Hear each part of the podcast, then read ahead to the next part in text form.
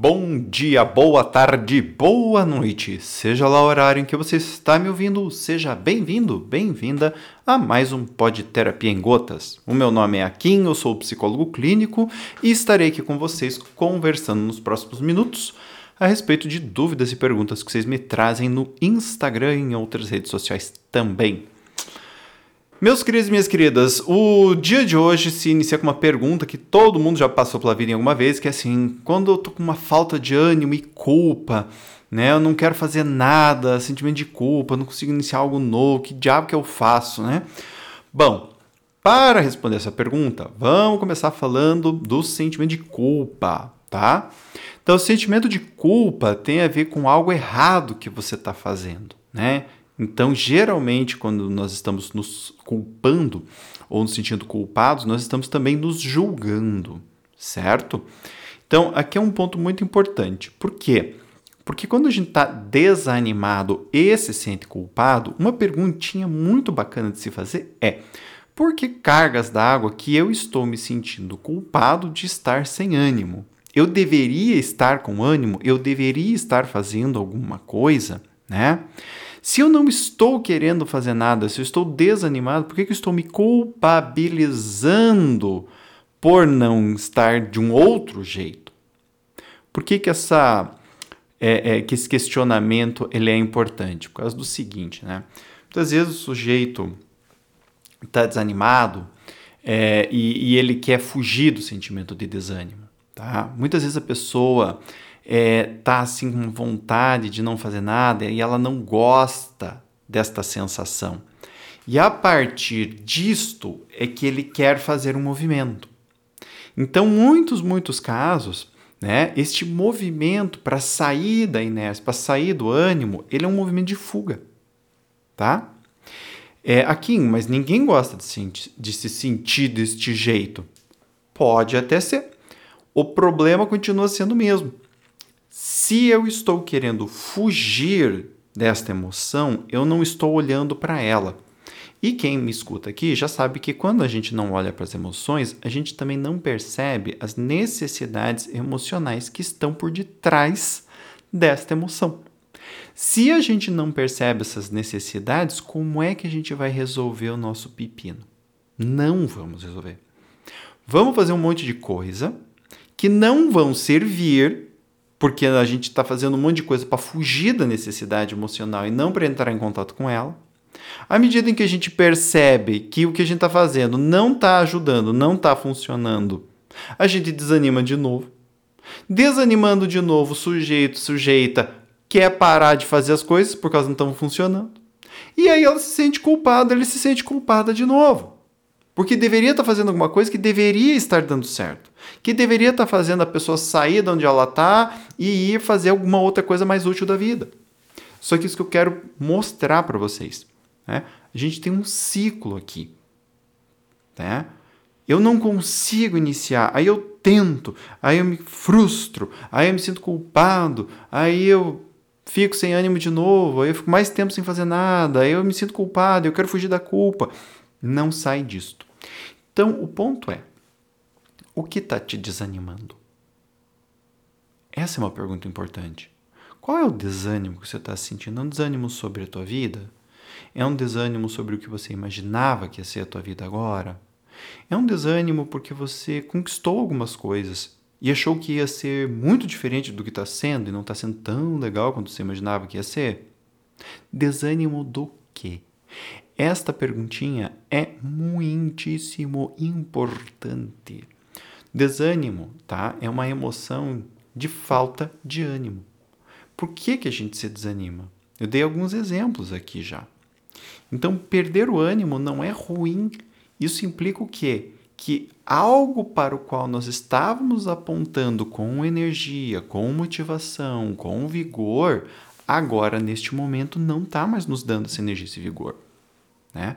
Ou uma expectativa que nós tínhamos não foi atingida e aí nós nos desanimamos em relação ao que a gente conseguiu ou ao que a realidade era de fato. O desânimo marca esta perda do ânimo por algo. E é sempre muito importante você verificar isto, né? Verificar o motivo desta perda de ânimo. Não parta do pressuposto que a perda de ânimo por si só é negativa ou é ruim. Ela muitas vezes pode estar mostrando para você, gente, que o caminho escolhido não é realmente adequado para ti e isso é algo positivo, tá? Esse é um lado. A falta de ânimo, ela também pode estar conectada com sentimentos depressivos, com uma perspectiva de que você não vai conseguir fazer algo, não importa o que seja. E aí, neste sentido, é muito importante você refletir de uma outra maneira. Se a minha falta de ânimo está conectada à percepção de que eu não vou conseguir fazer, é porque eu já estou pré-determinando o meu futuro meu futuro vai ser um fracasso. Então, bom, é óbvio que eu não vou me animar, né?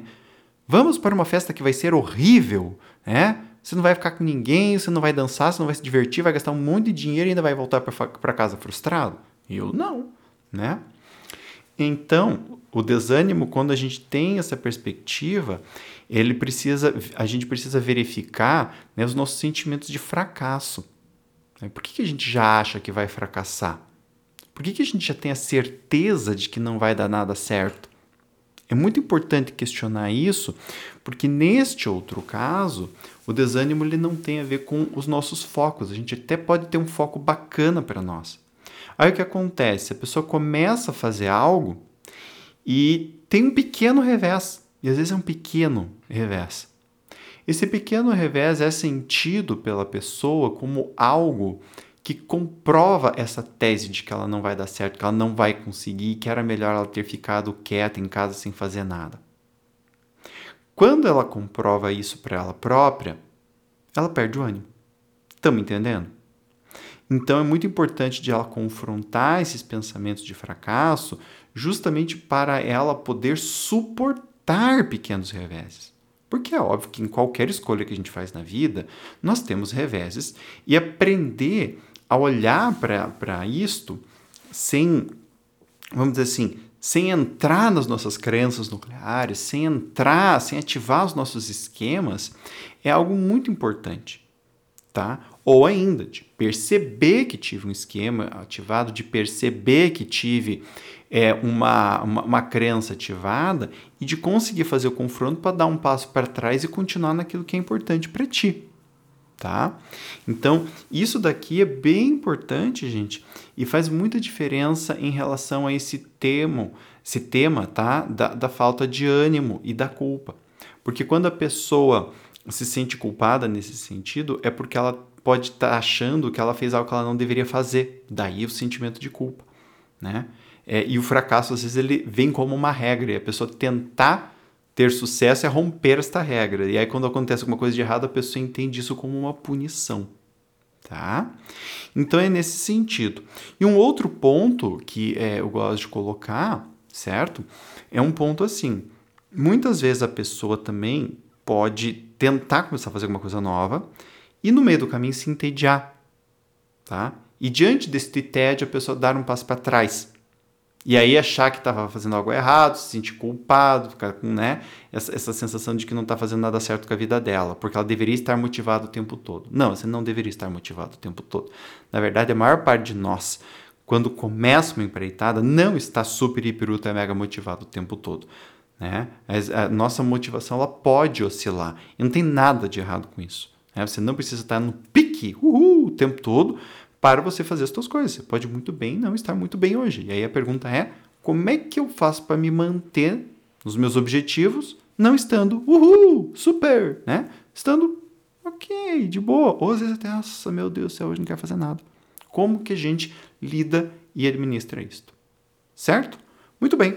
Espero que o que eu tenha dito aqui tenha ajudado vocês com esta pergunta, tá? E se você gostou ou não, eu espero que você me dê um feedback, tá? Inclusive, eu peço feedback pra vocês, vocês me dão tão pouquinho feedback, dá um feedback a mais para mim aí, gente, vai, por favor, para eu saber se estou fazendo coisa certa aqui. Uh, e você pode me dar esse feedback, né, acessando-me pelas redes sociais. Eu te convido a entrar no meu site, no www.akimneto.com.br, akimneto.com.br, aonde você pode me achar nas redes sociais. Lá tem os contatos do Twitter, LinkedIn, do Facebook e do Instagram. Você pode me acessar por qualquer uma dessas redes sociais. Lá também você vai ter acesso ao meu canal exclusivo do Telegram, com vídeos exclusivos para você, e a minha newsletter para receber conteúdo quentinho diretamente no seu e-mail.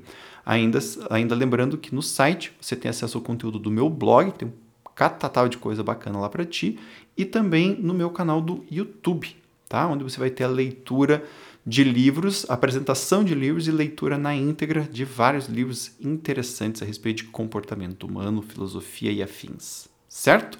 Gente, beijo no coração de vocês, um abraço grande e até o próximo podcast. Tchau, tchau.